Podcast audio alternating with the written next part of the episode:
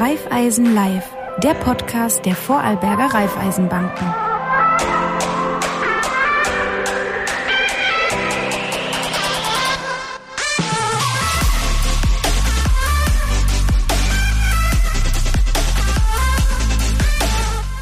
Herzlich willkommen zu Raiffeisen Live, einer neuen Ausgabe, wo es um Ihr Geld geht, um Ihr Erspartes und wie man mehr daraus machen kann. Ähm, heute ein ganz, ganz wichtiges Thema, das leider Gottes uns alle früher oder später betrifft, beziehungsweise uns persönlich oder unser Umfeld. Es geht um den Tod und den Umgang mit dem Geld äh, in Kombination. Und da freue ich mich sehr, dass die Doris Jochum als Beraterin der Raiffeisen ähm, Bank in Vorarlberg bei uns hier ist im Studio. Herzlich willkommen und der Notar Richard Forster, herzlich willkommen ebenfalls ähm, hier im Studio. Da habe ich schon angedeutet, es geht um Geld und Tod oder Tod und Geld. Das lässt sich nicht vermeiden. Wir kommen alle mal an den Punkt, egal in welchem Naheverhältnis, dass wir uns mit diesem Thema beschäftigen müssen. Ähm, und ist natürlich sehr wichtig, weil wenn man denn stirbt, denn was passiert denn mit den, mit den Wertgegenständen, mit dem Wert, mit dem Geld, was ich habe, äh, rundherum? Man redet oft nicht gern drüber. Das ist ein bisschen ein Tabuthema, auch in, Familien hat jeder, glaube ich, selbst schon die Erfahrung gemacht, ähm, es hat eine gewisse Distanz zu dem Thema. Man redet natürlich nicht gerne, dass das früher oder später das Ganze eintritt. Ähm, aber wir möchten heute mal darüber reden, wie wichtig das ist und was man denn für Vorkehrungen treffen kann. Ähm, fangen wir mal an, liebe Doris, warum ist denn das Thema überhaupt so tabu, Geld und Tod? Ja, das Thema wird gesellschaftlich wirklich oft verdrängt, wobei das Gegenteil das Richtige ist. Also diese bewusste Auseinandersetzung mit dem Tod und mit der Frage um das Erbe, das erleichtert dann später wirklich vieles. Jetzt kennt man oft im Zusammenhang mit, mit dem Verlust eines Angehörigen Notare oder Testamente und sowas. Die Bank hat man nicht immer gleich im Kopf. Ähm, aber wie, kann der Bank überhaupt unterstützen bei dem ganzen ja, Thema? Ja, natürlich. Einer der ersten Wege, meistens von den Hinterbliebenen nach einem Todesfall, ist der Weg zur Bank. Weil die Begräbniskosten müssen bezahlt werden, Daueraufträge, Abbuchungsaufträge mhm. müssen transferiert werden oder storniert werden. Der Notar benötigt eine Liste von den Vermögenswerten. Und die Bankberater, die sind auf solche Situationen vorbereitet und die wissen auch, was dann zu tun ist. Das heißt, ich kriege es direkt bei euch als Berater oder Beraterinnen und gehe dann direkt zum Notar über. Mhm. Ähm, Richard Forstner, wie, ich meine, dass der Notar da mit im Spiel ist, ist ziemlich klar. Oder ich glaube, die, die, das ist für die meisten, zumindest die irgendwann einmal sich darüber Gedanken gemacht haben oder, oder im Umfeld was gehört haben, ist ganz klar. Aber Gibt es da trotzdem immer noch Berührungsängste, zum, überhaupt zum Tat zu gehen oder nach dem Thema? Ich meine, es ist natürlich auch oft äh, ein großer Schock da, wenn sowas passiert. Naja, wir merken immer wieder diese Schwellenängste. Einerseits zu Lebzeiten, wenn es darum geht, ein Testament zu erstellen, Pflichtverzicht zu erstellen, einerseits und dann bei der Erbschaftsverhandlung dann auch. Aber diese Schwellenängste oder Berührungsängste, die gehen schneller mal vorüber. Wenn der erste Kontakt da ist, dann funktioniert das und äh, da gewinnen die Leute eigentlich immer das Vertrauen. Also das passt auf jeden Fall. Aber zu Beginn oftmals zu erkennen, ja. Mhm. Ähm, Doris, wenn man kommen denn die Kunden zu euch, ist das eher so eigene Vorsorge oder mal darüber zu reden, was passiert, wenn, wenn ich selbst versterbe oder wenn es denn wirklich eingetreten ist im Rahmen des, dessen äh, jemand von der Familie zum Beispiel verstorben ist? Mhm, beides. Also besonders ältere Kunden, die beschäftigt vorwiegend das Thema um die Be Begräbniskosten. Mhm. Äh, für sie ist es ganz wichtig, dass die Angehörigen dann ziemlich problemlos und schnell Zugriff auf diesen Geldbetrag haben. Meistens kommen sie dann mit nahen Angehörigen vorher schon zu uns zum Beratungsgespräch und erkundigen sich da, wie das am besten möglich ist. Mhm. Was, was, sind so typische Fragen? Jetzt, du hast schon genannt, das mit der Begräbniskosten ist ein Riesenthema. Was sind denn sonst noch so Klassiker, wo, wo euch da begegnen? Ja, ganz wichtige Fragen sind halt, wer kann wie und worüber verfügen? Was passiert jetzt mit dem Konto? Mhm. Mit meinem Sparbuch, mit meinem Bausparvertrag, mit der Versicherung, mit meinem Kredit oder mit dem Kundensafe? Ähm, wie viel Lieber Richard, wie viele Leute haben denn wirklich ein Testament? Oder, oder ist es so ein Irrglaube, dass jeder eins hat? Na, ganz im Gegenteil. Das Problem ist, dass die wenigsten einen haben. Ähm, es gibt auch eine österreichweite Statistik und Vorarlberg ist leider im Schlusslicht. Äh, also so im Schnitt haben ungefähr 25 Prozent in Vorarlberg ein Testament, also relativ wenig. Wäre aber schon sinnvoll, oder ein Testament zu haben? Ja, absolut. Äh, man muss einfach gegenüberstellen, wie schaut es bei der gesetzten Erbfolge aus. Wenn die passt, dann ist in Ordnung. Aber wenn die nicht passt oder ich muss immer denken, da fällt jemand aus oder irgendeine Satzweise, äh, dann sollte man auf jeden Fall äh, von der Testierfreiheit Gebrauch machen und ein Testament erstellen, auf jeden Fall. Ja. Wie ist denn die gesetzte Erbfolge? Die gesetzte Erbfolge ist relativ einfach äh, konstruiert. Es gibt die, ein Vier-Linien-System. Die erste Linie sind die Kinder, Enkelkinder. Die zweite Linie sind die Eltern, Geschwister, Neffen, Nichten. Die dritte sind dann die Großeltern, Cousins und so weiter. Und die vierten wären die Urgroßeltern. Und zur zweiten Linie komme ich nur, wenn aus der ersten Linie niemand vorhanden ist. Zur dritten nur, wenn aus der ersten und zweiten niemand vorhanden ist. Und der Ehegatte, der Überlebende, Ehegattin, Ehegatte kommt immer parallel äh, dazu. Äh, neben Kindern mit einer Quote von einem Drittelanteil, neben den Eltern mit einer fixen Quote von zwei Drittelanteilen. Es ist oft die Frage, Testament kommt dann oft im Alter zum Thema, aber gibt es da überhaupt, wo man sagt, mit welchem Alter sollte man Testament schreiben, gleich mit 20 oder erst mit 90? Man kann nicht jung genug sein. Das muss man betonen, weil viele meinen, äh, mit 80, da brauche ich meistens keines mehr. Ähm, ich glaube, es ist ganz, ganz wichtig, zumindest ab 25, 30, äh, sich Gedanken darüber zu machen, weil genau junge Familien äh, mit minderjährigen Kindern, äh, jeder, der das mal erlebt hat, wie die Situation ist, wenn kein Testament vorhanden ist, als überlebender Ehegatte, überlebende Ehegattin weiß, wovon ich rede. Das heißt, ähm, sicher ab 25, 30 sollte man sich Gedanken machen, insbesondere auch Lebensgefährten, weil äh, dort ist ja kein Schutz des überlebenden Ehegatten gesetzlich vorgesehen oder nur ein geringfügiger. Mhm. Ähm, kann man das, wie, wie, kann man ein Testament machen? Kann man das daher mit handschriftlich verfassen oder, oder wie muss das genau, wie ist das nachher rechtswirksam quasi? Es gibt verschiedene Testamentformen. Eines wäre das eigenhändige Testament, das kann ich von vorne bis hinten selber schreiben, äh, unterschreiben, Datum, Ort äh, setzen, dann ist es von der Form her gültig. Ob es vom Inhalt her passend ist, ist eine andere Frage. Und äh, das zweite wichtige äh, Testament oder die zweite wichtige Testamentsform ist das Fremdhändige. Das wird dann meistens mit dem PC geschrieben und da haben wir dann relativ hohe Formvoraussetzungen. Da kann schnell einmal ein Fehler passieren und zur Ungültigkeit des Testamentes führen. Ist das, wenn ich jetzt wirklich das selber zu Hause schreibe? Ist, ist, brauche ich aber wirklich einen Beweis, dass ich im Vollbesitz meiner geistigen Kräfte in dem Moment war oder nicht? Es kommt darauf an, auf die Situation. Also wenn ich schon irgendwo im Graubereich äh, bin oder ein gewisses Alter habe, wäre es sehr sinnvoll, wenn ein ärztlicher Test vorhanden wäre. Ansonsten muss man es rückblickend halt über ein medizinisches Gutachten ähm, prüfen lassen, ob es vorhanden ist, wenn es jemand anfechtet. Aber da tun sich die Sachverständigen schon schwer, wenn es keine konkreten Hinweise gibt. Also nur mal sicher gehen und am besten direkt zum Notar gehen, ist wahrscheinlich die sicherste Variante überhaupt, oder? Äh, auch wir müssen dann natürlich, wenn es ein gewisses Alter oder wenn wir nicht sicher sind, empfehlen wir zusätzlich natürlich ein ärztliches Gutachten einzuholen. Ähm, aber auf jeden Fall auch für den Inhalt wäre es gut, wenn es dann ein Fachmann kontrolliert. Mhm. Ähm, wie kann man, wie ist es denn oft im Alter, begegnet das einem dann ganz oft, dass irgendwie Oma, Opa schon, bevor sie sterben, vor dem Testament irgendwie den Enkeln ein bisschen was schenken oder, oder auch Wertgegenstände schon übergeben. Ähm, was, was muss man dort Wichtiges beachten? Naja, es kommt darauf an, an wem man schenkt, aber man muss äh, beachten, dass natürlich jede Schenkung auch für den Pflichtteil eine Auswirkung haben kann. Also der Pflichtteil besteht auch unter Umständen äh, bezüglich lebzeitigen Schenkungen. Äh, wenn man was schenkt an Kinder, dann sollte man wissen, sollen die Kinder, die was bekommen haben, dann beim Erben weniger bekommen. Ähm, halt muss man gewisse Formvorschriften bei der Schenkung einhalten. Das sind alles so Gedanken, die man sich bei solchen Transaktionen äh, machen muss.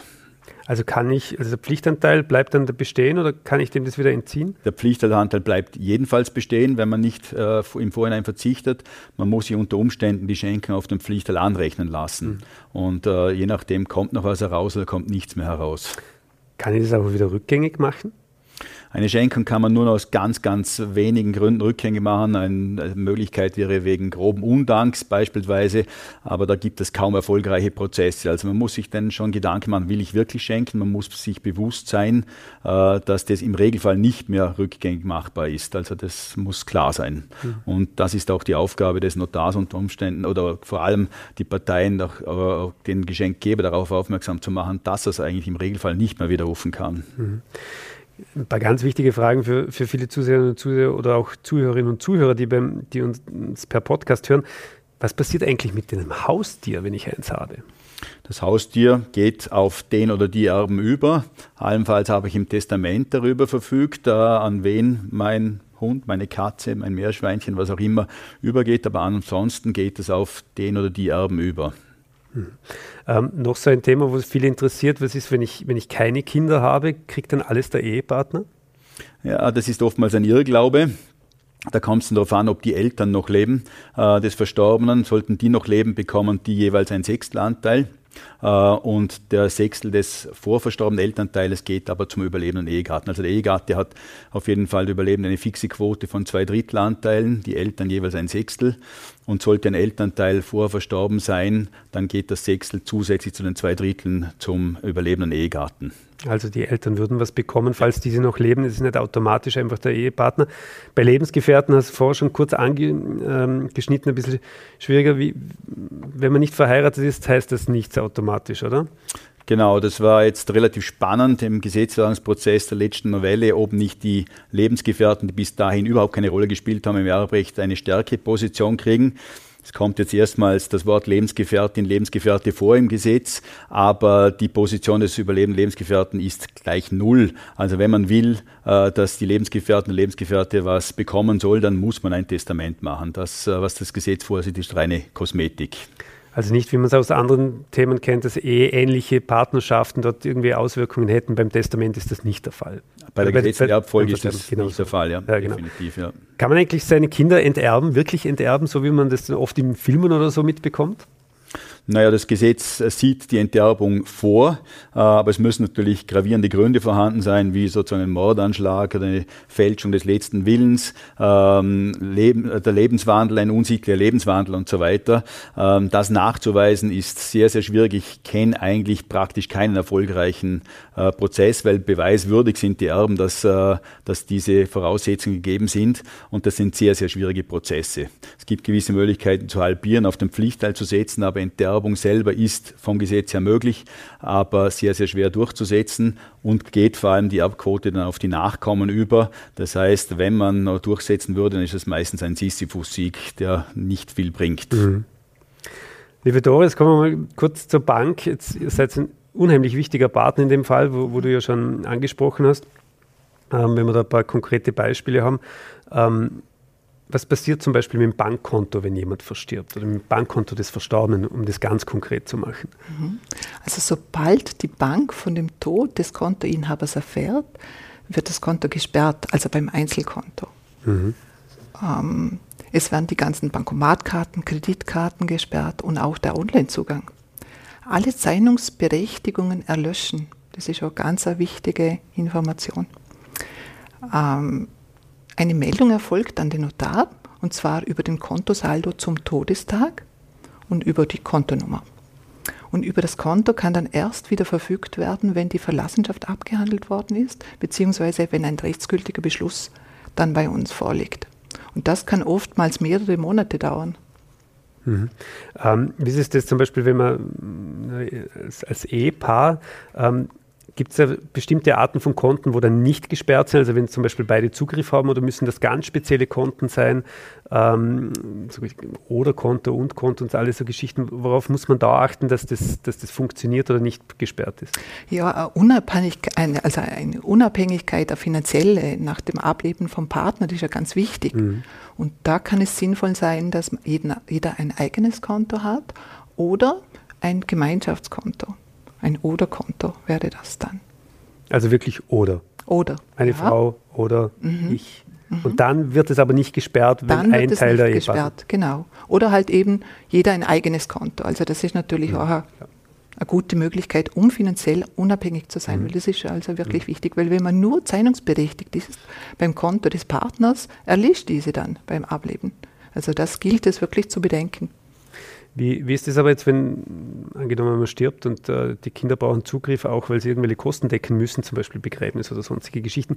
Gibt es irgendeine Möglichkeit oder kann man dafür sorgen, dass die Kinder da zum Beispiel oder der Ehepartner kurzfristig Zugriff auf das Konto hätte? Ja, also Zeichnungsberechtigung haben wir, habe ich mhm. vorher erzählt, die erlischt. Es wäre auch nur bei einem Gemeinschaftskonto, wo man mit dem Kind hätte, möglich, dass ein weiterer Kontoinhaber dann Zugriff auf das Konto hat. Und da ist halt auch zu bedenken, wenn man Gemeinschaftskonten hat, dass das zu Lebzeiten mitunter problematisch werden kann oder bei Trennung, bei mhm. Streit. Aber man kann natürlich über, über den Notar einen Beschluss äh, erlangen, dass man Zugriff für die Begräbniskosten zum Beispiel, mhm. zum Beispiel hat. Mhm. Ähm, was ist mit den Eingängen, die, die nach dem Tode eingehen, zum Beispiel Pensionszahlung oder auch Gehalt zum Beispiel. Man muss ja nicht immer nur versterben, wenn man, wenn man im pensionsfähigen Alter ist. Wenn solche Eingänge kommen, was passiert da? Die werden schon durchgeführt, also die werden nicht irgendwie zurücküberwiesen oder sonstiges. Ja, also alle Pensionszahlungen und sonstige Leistungen, die nach dem Todesfall zu Unrecht auf das Konto des Verstorbenen überwiesen werden, die müssen zurückerstattet werden. Da gibt es dann einen schriftlichen Auftrag von der Pensionsversicherungsanstalt zum Beispiel. Mhm. Dem kommen wir dann nach. Okay, also die wenden sich dann an die Bank und sagen, haben wir vielleicht ausgezahlt, obwohl er schon verstorben ist und zu spät bemerkt. Antrag, bitte wieder dann zurück. müssen wir das zurücküberweisen, ja. Okay. Ähm, was passiert mit den Sparbüchern? Ja, das ist ein spannendes Thema. Also beim legitimierten Sparbuch passiert eigentlich genau dasselbe wie beim Girokonto. Ähm, also es erfolgt eine Meldung an den Notar über den Kontostand zum Todestag und das Konto wird gesperrt, wenn es ein Einzelsparkonto ist, also bei Gemeinschaftskonten mhm. wiederum nicht. Und eine Besonderheit gibt es aber bei den identifizierten Sparbüchern. Das sind die Sparbücher mit dem Losungswort. Da gibt es seit 2018 oft die Regel, dass Großbetragssparbücher auch gemeldet werden und eine Sperre gesetzt wird, eine Verlassenschaftssperre. Bei Kleinbetragssparbüchern mit Losungswort, also wir reden immer noch von den Inhabersparbüchern, da gibt es jetzt äh, seit März 2021 gemäß einem OGH-Urteil auch äh, die Pflicht der Banken, dass sie umfassende Auskünfte über alle Konten und über alle Werte, also mir Banken da umfassende Auskunft dem Gericht oder dem Notar erteilen müssen. Das heißt de facto, dass es eine Meldepflicht für alle Sparkonten gibt, auch für Inhabersparbücher. Ob die dann aber dem Erb also ob sie dann äh, zurechenbar sind für, das, für den Nachlass, das entscheidet dann der Notar oder das Gericht. Das ist bei den Wertpapierdepots ähnlich oder gleich? Äh, Wertpapierdepots, die sind auch der Verlassenschaft zugehörig mhm. natürlich und auch diese werden beim Einzeldepot gesperrt. Beim Gemeinschaftsdepot darf dann der weitere Depotinhaber darüber verfügen.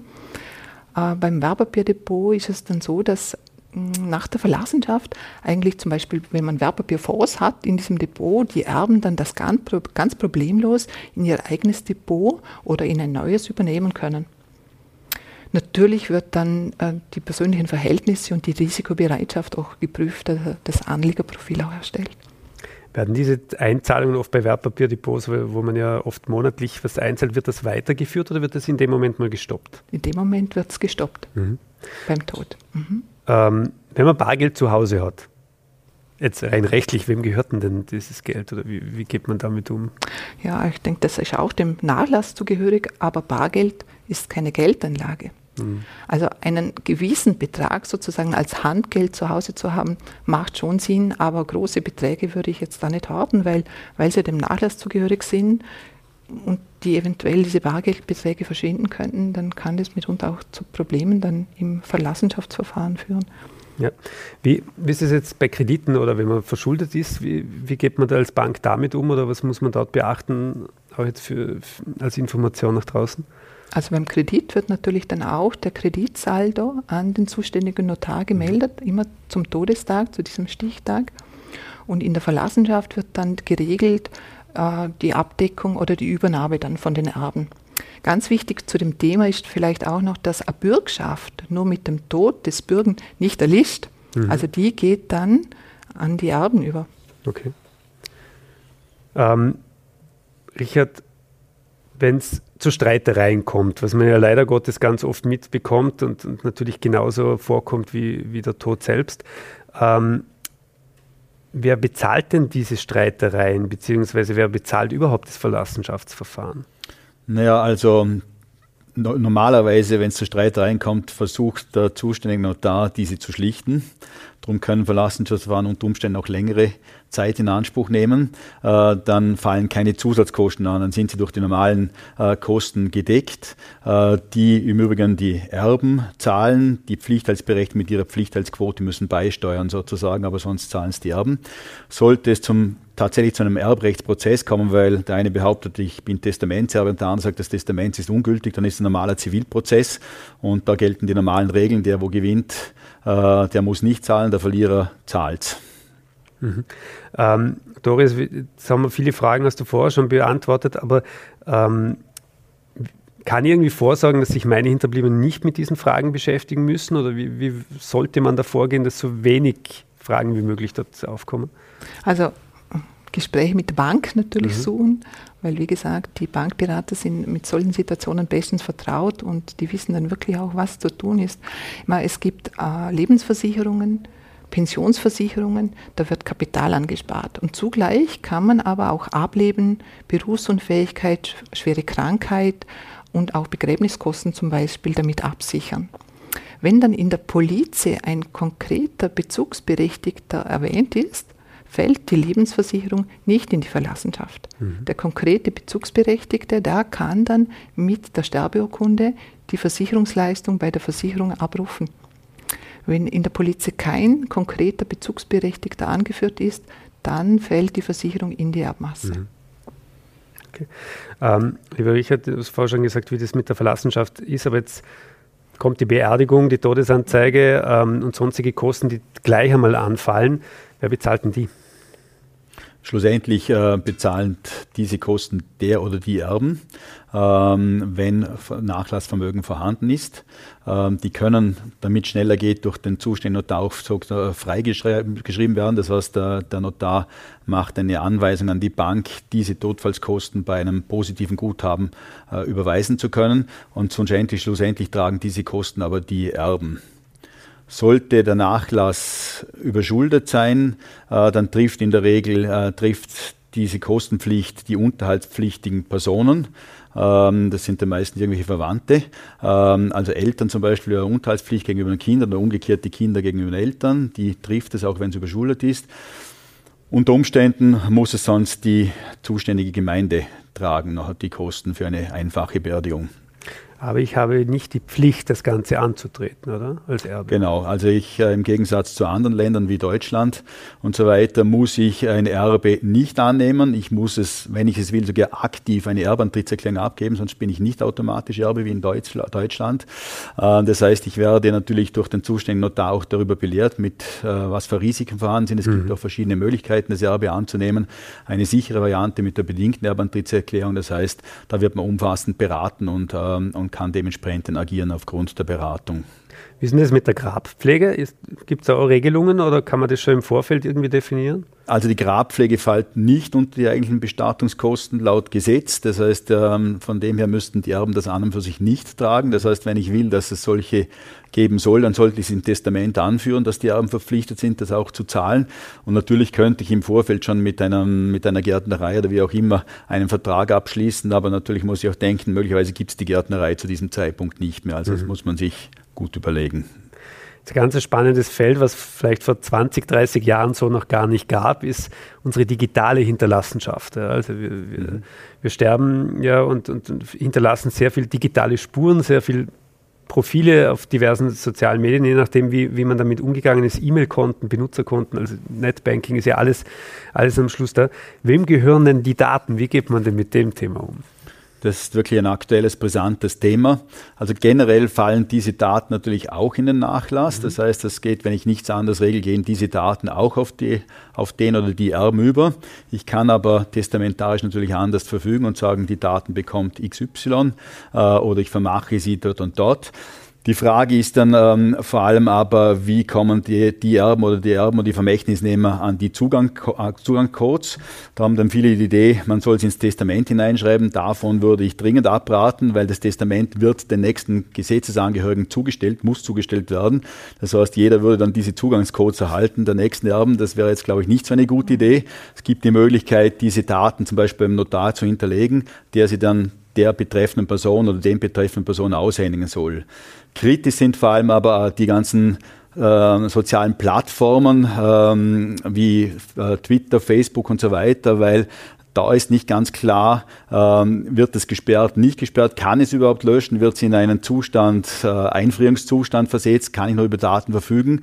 Da müssen wir oftmals denken, dass äh, ich da mit ausländischem Recht zu tun habe, weil die sitzen, der Sitz dieser Gesellschaften ist in den USA oder wo immer, da gelten komplett andere Gesetze in Vorschriften, äh, ganz, ganz kritisch und natürlich auch die ganzen Clouds, die sind meistens im Ausland. Das heißt, es ist ein ganz, ganz schwieriges Thema, wo man sich umfassend beraten lassen sollte. Also ganz, ganz ein wichtiges Thema, aber ja. Mhm.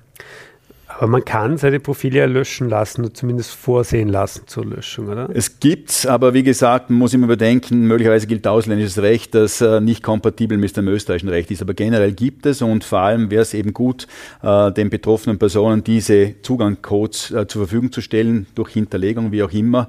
Dann kann der, der Vermächtnisnehmer, der das bekommen soll, nachher mit diesem Zugangscode an und für sich rechtzeitig reagieren. Ja. Mhm.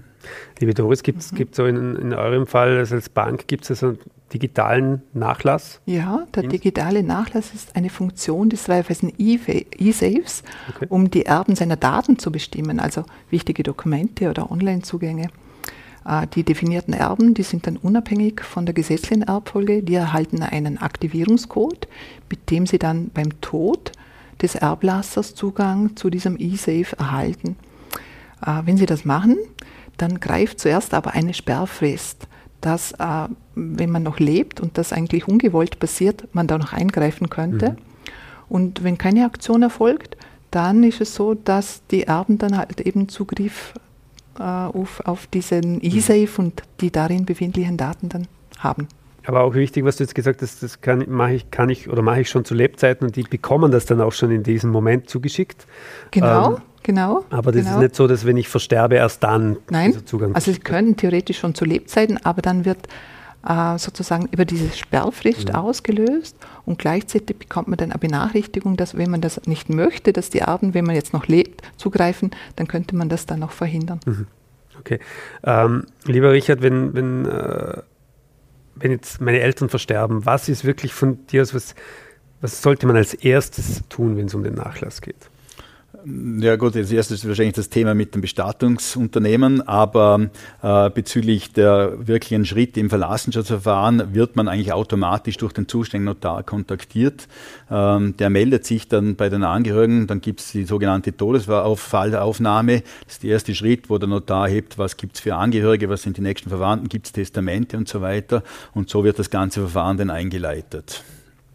Liebe Doris, aus, Sicht der Bank, was ist, was ist das Erste wirklich, wo man auch, was sollte man auch mitbringen zu dir oder zu deinen Kolleginnen und Kollegen, wenn, wenn so ein Fall eintritt? Mm, wenn, wenn, wenn der Todesfall eintritt und ich gehe als, also Notar ist das eine, das andere ist die Bank, was, was gibt es Unterlagen, wo ich mitbringen sollte oder ist es eigentlich Gleich zu Beginn, gleich zu Beginn, äh, da wissen eigentlich wir, was zu tun mhm. ist. Da kommen eigentlich die Fragen von den Kunden zu uns und wie gesagt, man kann dann erst wieder tätig mhm. werden, wenn die Verlassenschaft abgehandelt ist und wenn ein rechtsgültiger Beschluss dann vorliegt. Diesen Beschluss, den bekommen wir, also die bekommen die Erben und das, was die Bank betrifft, das wird dann direkt auch an uns mhm. zugesendet. Also liebe Zuseherinnen und Zuseher, wir haben wirklich sehr viele spannende Sachen erfahren und es ist kein Tabuthema, Geld und Tod, sondern es ist ein sehr wichtiges Thema, das man sehr, sehr früh angehen sollte. Wir haben ähm, klar gehört, es geht nicht darum, das erst im, im, hohen Alter zu machen und dann zu meinen, ich brauche kein Testament mehr, sondern wirklich schon sehr früh, vor allem wenn es um Themen geht wie ähm, Lebenspartnerschaft oder wenn man Kinder hat und solche Geschichten, dass diese einfach von vornherein sehr früh geregelt werden kann. Und egal, ob man jetzt zur, zur Hausbank, zur Raiffeisenbank geht oder zu einem Notar, da sind natürlich kompetente Partnerinnen und Partner, die einem dort helfen, auch erklären, was man alles macht. Ähm, ich möchte nur noch mal empfehlen, wirklich ähm, alle unsere Folgen von Raiffeisen Live anzusehen. Da gibt es noch viel mehr, was man auch mit dem Geld machen kann und nicht nur zu warten, bis, ähm, bis leider dieser Punkt irgendwann am, dann einmal eintritt. Bis dorthin Gehen Sie am besten zur Hausbank, reden Sie mal über das Thema, was man vorsorgen kann oder auch zu einem Notar hin, äh, um sich beraten zu lassen, wie ein Testament aussieht, was man am besten macht. Und schreiben Sie eines, ähm, denn leider Gottes kommen diese Momente immer unverhofft, äh, egal wie lange man sich darauf vorbereitet. Befragen einfach zu Notar oder zur Raiffeisenbank in der Nähe gehen und ich hoffe, wir sehen uns bei der nächsten Folge. Bis dahin alle anderen ansehen oder auch gerne per Podcast einfach auf allen Plattformen anhören.